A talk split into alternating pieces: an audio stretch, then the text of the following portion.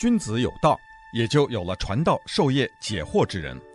欢迎收听星期一到星期五《授之有道》节目，听王寿之教授为你解读天下事。欢迎大家来到《授之有道》这个节目。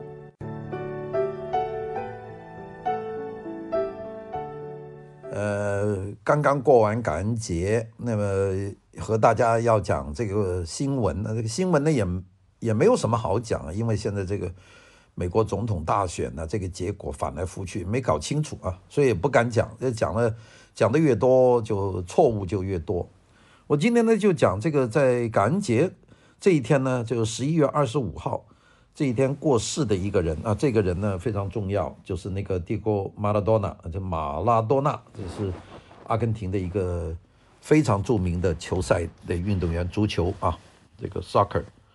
这个足球的最著名的运动员啊，第要算那个世界上最出名的二十世纪，应该他数第二，第一个就是巴西的贝利啊，这是贝利以后的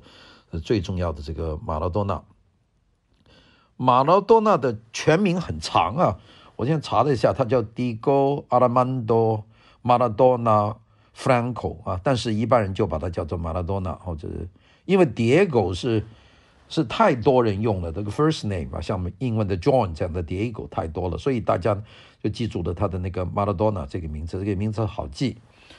那个人呢是呃刚刚六十岁，那个也去世的太早了，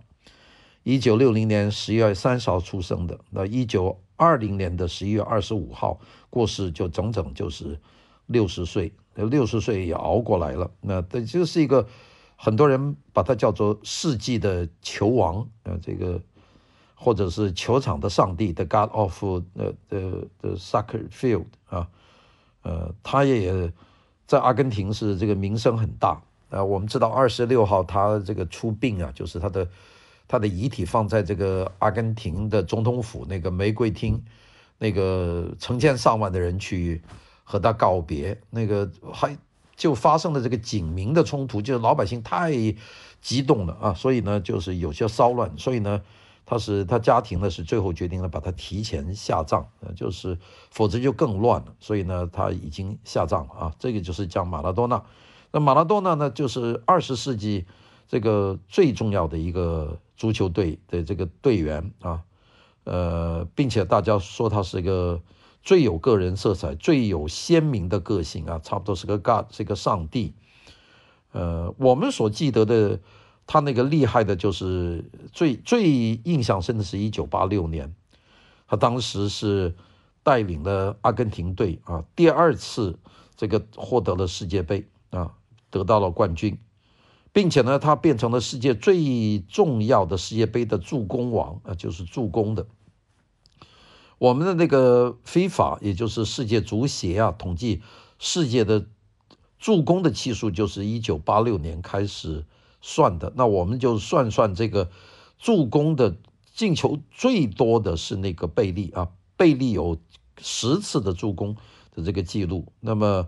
那个他就是第二，是八次，就是这个助攻能够呃进球非常呃有创造记录的。并且呢，他是世界杯过人次数最多的人，带球过人九十次，但是他也是给别人踢倒的次数最多的人，他有六十次给别人踢倒，就受人侵犯。那个，所以呢，他可以左脚带球啊，盘球技术举世无双。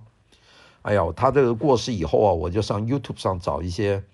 他那个。这个打球的这个这个纪录片吧，就反正这个 YouTube 上你查这个马拉多纳有很多的纪录片可以看。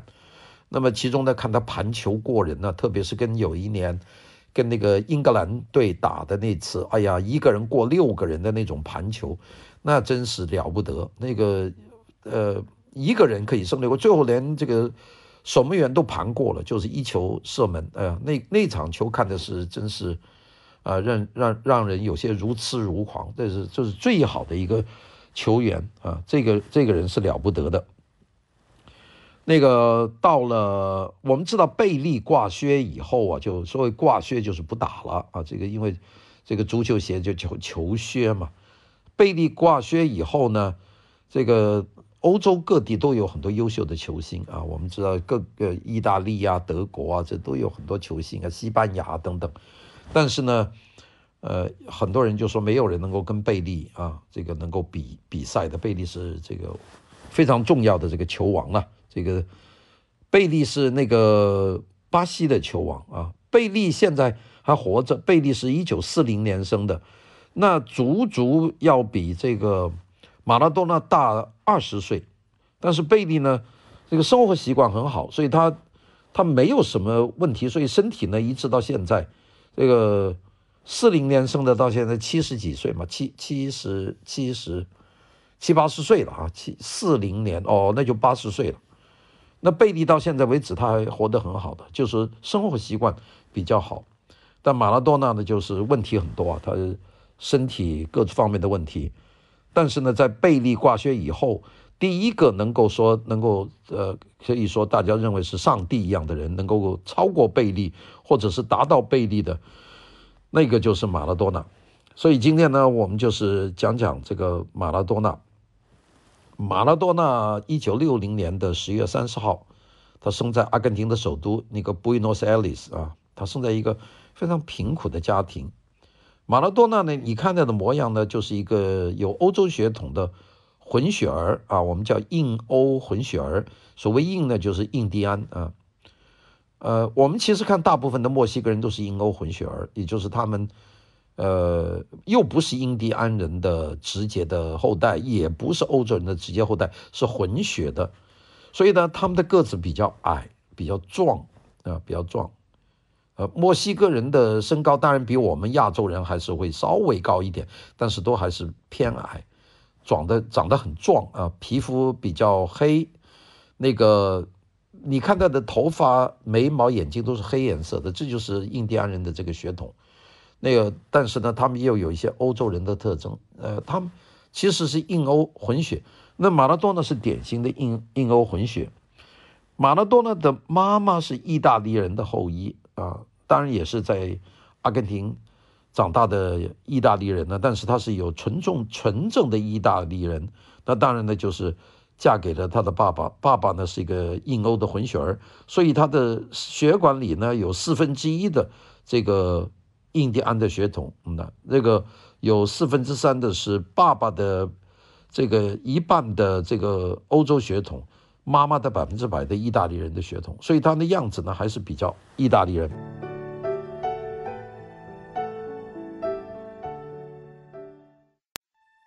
君子有道。也就有了传道授业解惑之人。欢迎收听《授之有道》节目，听王寿之教授为你解读天下事。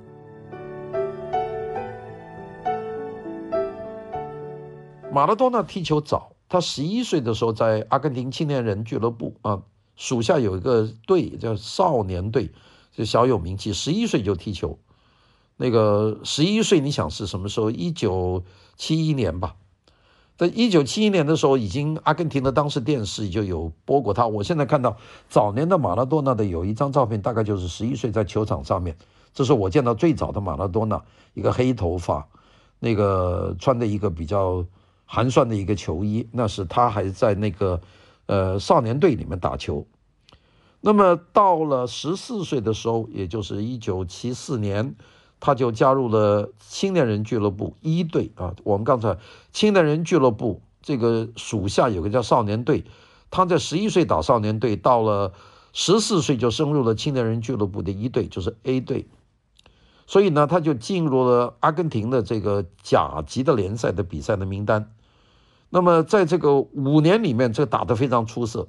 他在阿根廷青年人俱乐部里面一共打了五年的球啊。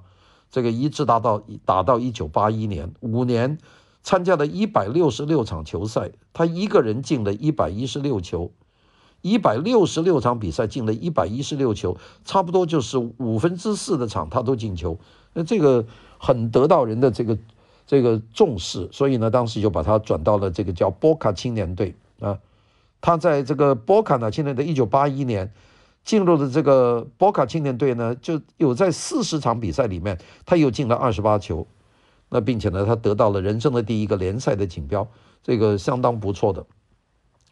他在那个阿根廷青年队的时候，一九七六年呢，就有一次他是参加了阿根廷国家足球队和匈牙利队去打。匈牙利队其实也是不错的队了。匈牙利队，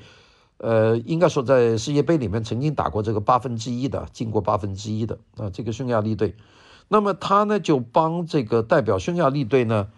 就呃去和这个匈牙利队打。结果阿根廷队呢就胜出，那他呢也很被看好。七六年就有打国家国家队国家的比赛。十八岁的时候，他打了一场硬球啊，他当时是参加了阿根廷队，那么和苏联队打。苏联那个当时是世界青年杯嘛，啊，大家知道有这个非法那是世界足协，那是世界杯，那是大杯。那个世界青年杯呢，年轻人打，所以呢，这个马拉多纳呢就参加这个。阿根廷队就和苏联队打，苏联队也是个很强的一个队啊。当然他打一半的时候进不了四分之一了，但是苏联队还是一个强队。那一九一九呃，他十八岁的时候，他就帮这个阿根廷队就打这个苏联队，就有三分以三分之一的比比分呢就打胜了这个苏联队。所以呢，他当时是得到很好的评价。那么后来在一九八二年，马拉多纳呢，就参加了这个阿根廷队，就出战世界杯的决赛。那么当然呢，就打败了匈牙利队，打败了萨尔瓦多队，那个非常厉害啊。那个，但是呢，后来呢，就败在这个，呃，这个呃呃比利时。然后呢，这个这个这个打给败给比利时是零比一，一九八二年这个世界杯。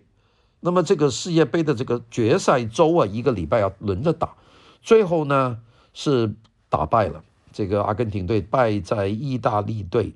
又当然败在巴西队了。这个在巴西队，那么那个在巴西队的这个赛事里面呢，马拉多呢因为一脚踢了对方的球员，所以呢给亮红牌赶出球场，这是别的话了。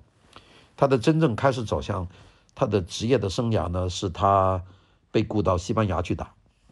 那个西班牙一直在找人嘛。西班牙这个我们叫做西班牙就西甲啊，就西班牙的甲级的联赛，这是大队。这个西甲的一个最有有钱的队叫巴塞罗那啊，这巴塞罗那是卡塔罗尼亚地区的这首府了。巴塞罗那队呢就很有钱，就跟他联系，就说你你就离开你这个。博大青年队吧，你从这个阿根廷就到西班牙来吧，呃，到一呃西班牙来吧，呃，他也他也觉得挺好，价钱给的很高了，九百万美元一年的年薪啊。那你想，他一个平民的孩子，在这个阿根廷队打，现在打到这个九百万美金，那就去了。那么他呢，在那个巴塞罗那队打得不错，一九八三年啊，一九八二年七月份去的，一九八三年他就带领这个巴塞罗那队。就击败了这个西班牙的皇家马德里队，得得到了西班牙国王杯。那所以呢，这个打得很不错。他在效力巴塞罗那的这个队的时候呢，上场五十八场，一共是他进了三十八球，那这个是相当不错的。不过呢，他在巴塞罗那的是有些事儿，他巴塞罗那队不太满意他。第一个就是一九八二年他签约七月份。和这个巴塞罗那队签了约，签了约以后，他到这个年底呢，他就身体不不对，就去检查医院，就发现有肝炎啊，肝炎呢这个要休息了，因为肝炎你没法打球嘛，所以呢，他他这一年的十二月份在巴塞罗那就休息到一九八三年的年初，休息了三个月，就是有这个十十二个礼拜没打球。那么那个这是第一个，那么打了球以后他。呃，击败了皇家马德里队，得到了西班牙国王杯。但是呢，跟着呢，就在九月份，就一九八三年的九月份，他和西班牙的另外一个地方队叫比尔堡啊，比尔堡叫比堡啊，比尔巴鄂，这是西班牙北部的一个城市，一个工业城市啊。那个地方有一个非常重要的一个一个呃一个美术馆呢，就比堡那个美术馆是那个古根汉。博物馆在那里盖了一个 b 堡古根汉，那个博物馆是那个美国很有名的建筑师这个 Frank Gehry 设计的。那个后来在《零零七》的电影里面拍的那个就是 Billboard。这个一九八三年的九月二十四号，这个马拉多纳参加的这个巴塞罗那队和毕尔堡的这两个队呢就打比赛。这个毕尔堡队呢有一个臭名昭著的后卫，哈，这个人的名字叫呃安东尼·戈伊科奇切，呃戈伊科奇亚。这个人呢，这这一九八一年就一脚就把一个 Schuster 这一个球队的人的膝盖就踢断了。那么所以呢，到了一九八三年的九月二十四号。这个马拉多纳也不知道这个后卫那么凶，就也是带球过人过去了，结果那个人铲球来接他，就把他的腿就铲断了，就搞得大家都说可能这个马拉多纳他就要提前挂挂靴了啊！但是呢，在西班牙住院住了十四个礼拜，也是又用了三个脚，这个伤呢就好了。那这个时间呢？其实出了一点问题啊，我们知道就是巴塞罗那队不满意，把这个马拉多纳就把他卖给了意甲的，就意大利甲级足球的那不勒斯。巴塞罗那西班牙队把他卖给了意大利的甲级足球赛的这个这个队之一，就那不勒斯队啊。这个是一九八四年卖卖的，跳槽嘛，工资更高了。但是为什么巴塞罗那队把他卖了不要他呢？其实呢，我估计是有一些原因的。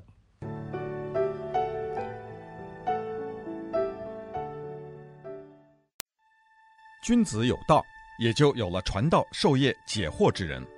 欢迎收听《授之有道》节目，听王寿之教授为你解读天下事。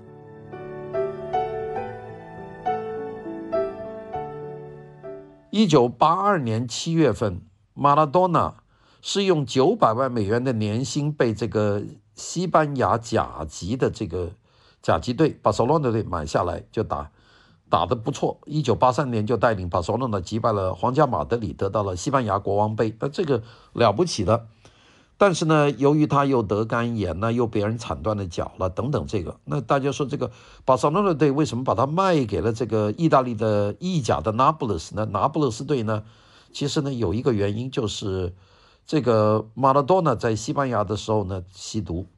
啊，这个巴塞罗那队知道这个人不不是个省油的灯。因为球员如果吸毒可卡因，如果被检检验出来，那是要开除，并且累了这个队的名声。所以呢，巴塞罗那队呢不满意他，就并且他在那个巴塞罗那也很多很多风流轶事了。你知道这个年轻嘛，荷尔蒙足嘛，搞了很多事情。巴塞罗那队呢不太喜欢这个用这么一个球员，虽然能打，但是事情多又吸毒啊，女人搞得又很多。所以呢，这个巴塞罗那队呢。就把他卖给了这个意大利甲级的这个那不勒斯队，结果到了那不勒斯呢，马拉多纳呢就开始了他的球员的生涯的最高峰。他那个厉害，一九八六年到一九八七年的赛季和一九八九年到一九九零年的赛季，他就帮助这个那不勒斯队赢得了意大利甲级联赛的冠军，又在一九八七年赢得了意大利杯。一九八九年赢得了欧洲联盟杯，一九九零年赢得了意大利超级杯，那就是简直是了不得。所以大家说马拉多纳的这黄金时代是在那不勒斯，那大家说他基本上具有的前场球员的所有的优点，他都有了啊，两次意甲金靴啊。啊，并且呢，留下了很多很多的精彩的进球的镜头、盘球的镜头。哎呀，我最近这两天看他的打球的镜头，特别他的盘球过人，实在是太精彩了。那么他在马拉多纳这个在那个他的那个球衣的号码是十号啊。那么那不勒斯十号球衣呢，这是非常重要。到现在为止，那不勒斯十号。也没有哈，就是因为这是属于马拉多纳的这个球衣，这个了不得的。他的那个当时啊，一九八九年到一九九零年的马拉多纳，他在世界杯的那个知名度啊，他有点像那个流行音乐家的 Michael Jackson 那个地位。呃，就是什么样呢？就是由于他不出场，赛事显得大家觉得无精打采。哎呀，如果这场球，如果是阿根廷队打又没有马拉多纳上场的话呢，大家会觉得非常有些寂寞啊。大家都是期望这个马拉多纳要上场打一场球。那么这个呢是打得好，一最好的那个一九八六年，那个马拉多纳带领阿根廷队出战这个世界杯，打得就漂亮的不得了。他大带领阿根廷队打进决赛啊，最后赢得了这个奖杯。那个整个大赛就是从这个这个预赛到八分之一决赛到四分之一决赛，呃，然后到这个最后的这个也啊这个这个比比赛，哇，打得真漂亮。所以呢，大家说简直是不得了。他呢，其中有在四分之一决赛里面，他对英格兰呢踢进两个球，这个大家说是传奇的一生。那我我是把这个球呢翻出来看了一下，那么他进的两球，第一球是手球啊，手球是个犯规的球，但是当时呢，这个裁判员的决定很重要。我我现在看那个慢动作的镜头。那的确就是马拉多纳的手碰了一下，这个球呢就打进了守门员的。所以呢，他马拉多纳后来人说这个你这是手球嘛？马拉多纳就说这个是呃，这是这是上帝的手啊，就是说他是用脚踢中的，是上帝的手帮他推中的，这是马拉多纳自己的说话。那么后来呢，就说这是 a little of hand of God，上帝的手。And a little of head of Maradona，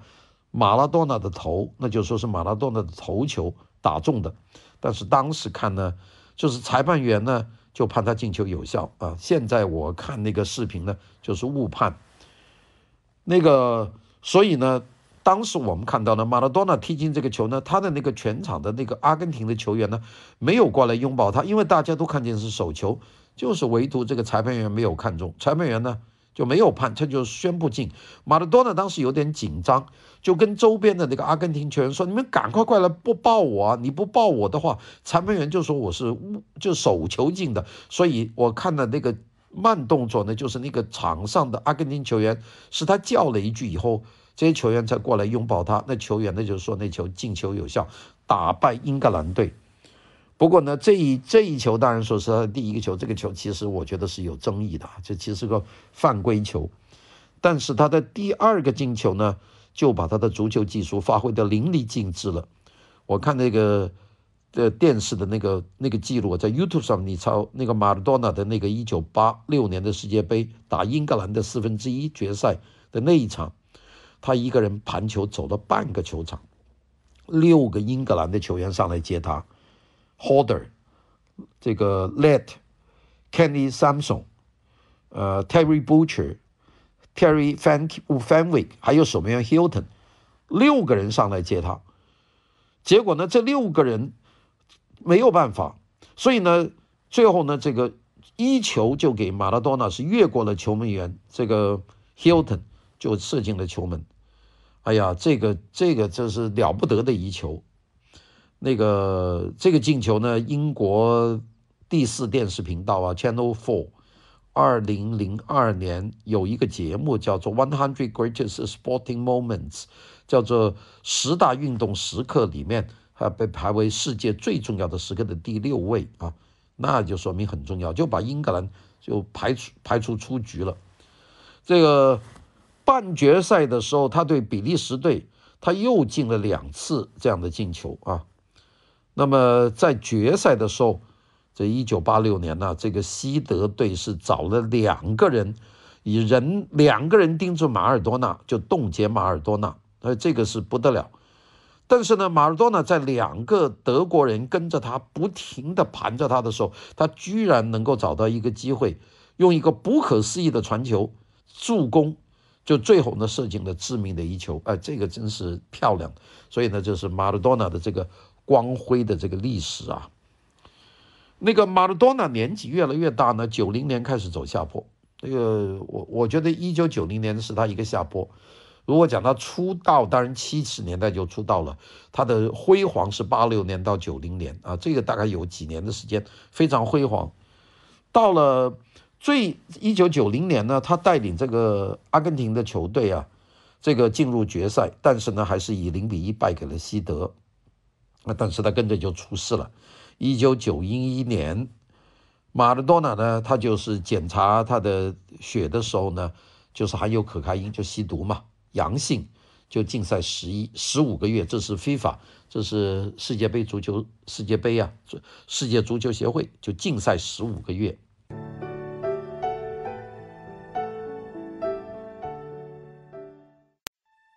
君子有道，也就有了传道授业解惑之人。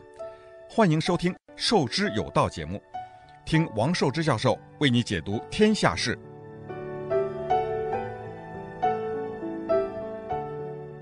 本来这个事情，呃，你过去你就不要吸毒了。结果呢，他回到阿根廷呢，就禁赛了。是这个一九九一年的四月二十六号，他呢由于吸毒被阿根廷的警察抓住，这阿根廷吸毒也是犯法的，所以呢还拘留一天。哎呀，那媒体呢就蜂拥而上去报道这个人，这个因为吸毒被拘留。那当时呢，阿根廷政府呢。是请了马尔多纳作为阿根廷体育巡回大使，叫 ambassador 啊，sport ambassador。那个这个比利时当局就马上剥夺了他这个头衔，这个就开始走下坡了。那么一九九二年呢，他没有办法这个打参加这个职业足球赛啦，那怎么办呢？就找小队打。一九九二年，马尔多纳就回到了意大利的那不勒斯，就转投一个小俱乐部啊。他当然在拿不勒斯待不住了，又跑到西班牙的一个小俱乐部队，叫塞维利亚啊。塞维利亚是一呃西班牙的一个城市，他就在西班牙的塞维利亚队呢就打球。那过了这个十五个月的禁赛以后，一年以后，他就回到了阿根廷的俱乐部队去效力。一九九四年世界杯足球赛，他虽然参加了两场赛事，并且进了一球，但是呢又被人查出是服了禁药。不但没有办法参加比赛，并且被驱逐回国，就是你吸毒啊，你这个用毒就被赶走了。这个是这一九九四年的世界杯，所以呢，搞得阿根廷在四分之一决赛的时候就淘汰出局。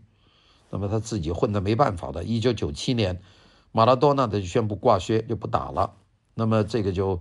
没有办法。当然，阿根廷足协是希望这个世界足协呢允许这个马拉多纳呢。这个国家队，呃，让他换件衣服还可以打啊，就是说，呃，十号球衣不行的话，能不能用一到九或者十一到二十四号球衣参赛？但是呢，这个啊，这个世界足协是不批准用十号球衣，所以没有了。就是马拉多纳就代表了一个丑闻，马拉多纳开始出现大问题了。这一九九四年以后，第一个就变胖，那大胖子。哎呀，他这个胖子，我是看着电视，马拉多纳那个下去以后，他因为他很高调啊，他去见卡斯特罗啊，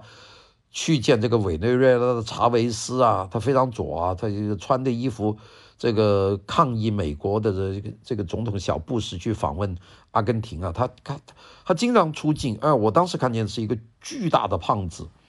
那胖子非常厉害，他一百二十一公斤啊，二零零五年。那是多重啊？那大概是两百三四十磅啊，两百五十磅啊，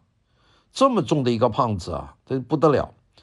不不停的吃东西啊，吸毒，滥用药物，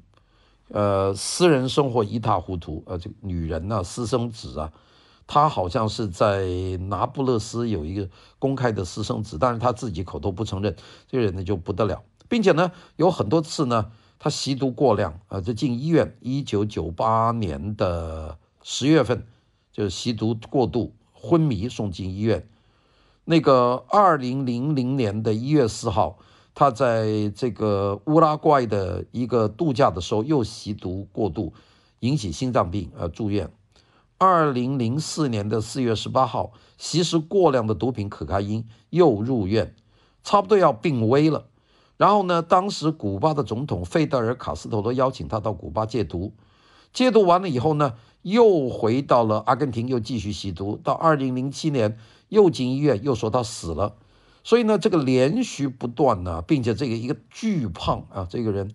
都不得了了。后来呢，医生在二零零五年说，你再胖下去你要死的，这个怎么办呢？那医生说，那唯有的方法就是切除一部分的胃，就你的胃啊太大了。不停地吃，所以呢，这个做了手术，切胃取脂肪。那么做完手术，二零零五年以后，他的体重从一百二十一公斤降为七十五公斤，减了一半，那么控制住，但是跟着又来问题。二零一二年，这个腹部剧痛又接受肾结石的手术，他的健康问题呢就没完。呃，他呢在这个人呢非常左翼的，坚决的左派，他身上有三个人的头像，他的 tattoo 啊，他的那个呃那个纹，他的左腿上有菲德尔卡斯特罗的头像。他的右臂上有这个古巴的激进的革命领袖这个切格瓦纳的头像，他的背上有马克思的头像。那这个坚决的左派，他是卡斯特罗的非常好的朋友。呃，就卡斯特罗说：“你什么时候要来古巴？你什么时候来？”他和委内瑞拉的前总统这个查韦斯和现在那个总统马杜罗是非常好的朋友。那并且呢，他高度评价查韦斯啊，并且坚决的反美。他说：“我反对一切来美国的的一切，就是美国的所有东西我都反对。不过呢，二零零八年的十二月份，当时美国的这个总统奥巴马啊，这个要上台了，黑人呢，哎，他就改变了这个口吻，他说啊，美国还有点希望，因为有个黑人当总统。那个二零一九年，他在墨西哥的一个足球队叫多拉多斯队的时候，他他的当教练，教练呢，他胃部出血，呃，就接受治疗。”那么结果呢，他就没有办法做完这个多拉多斯体育俱乐部的这个教练。那么回到了阿根廷以后，他在二零一九年到二零二零年左右呢，他就去执教一个阿根廷的一个小队，叫布拉布拉塔呃体操队。他就用这个指导这个队。二零二零年的十月三十号，就是上个月，他呢还指挥这个队，还打赢了另外一个俱乐部，就是小队了。但是他在这个球场上待了几分钟，他就觉得不舒服了。十一月，就这个月十一月三号，他由于这个脑部出血啊，接受了手术，做了脑部的手术。到了二零二零年的十一月二十五号，就前两天的上午，他吃完早饭，他出去散了一下步，回家以后呢，他觉得他不舒服，他就跟周边的人说啊，他要睡一下。那么睡睡了一下，在早上散完步以后，大概八九点钟吧，他上床，九点多钟上床睡觉，睡到中午快到一点钟，十二点五十分，他的助理呢就进房，就把他叫醒来吃药，就发觉他已经昏迷，进入这个昏迷，所以打电话马上呢就叫这个这个救护车，九辆救护车半个钟头以后赶到他的住宅，抢救无效，一点钟宣布死亡，呃，这个享年六十岁，死亡的原因。是急性肺水肿引起这个急性心力的衰竭，心脏停止跳动。那么，二零呃，这个阿根廷政府宣布国丧，哀悼他三天。他的遗体呢是昨天下葬，十一月二十六号提前下葬于布宜诺斯艾利斯郊外的一个公墓，是埋在他的父母的这个坟边。那么，欧洲的很多的这个球队都纪念他，欧洲冠军杯、欧洲联盟杯、意大利甲级赛事，在比赛前一分钟呢，都哀悼这个马拉多纳。拿破仑斯俱乐部队的全体球员呢，在欧洲联赛的杯里面呢，都带这个黑袖章，呃，出来踢球来纪念这个马拉多纳。所以今天呢，我们特别做这个节目，呃，也是纪念这个马拉多纳。好的，谢谢大家。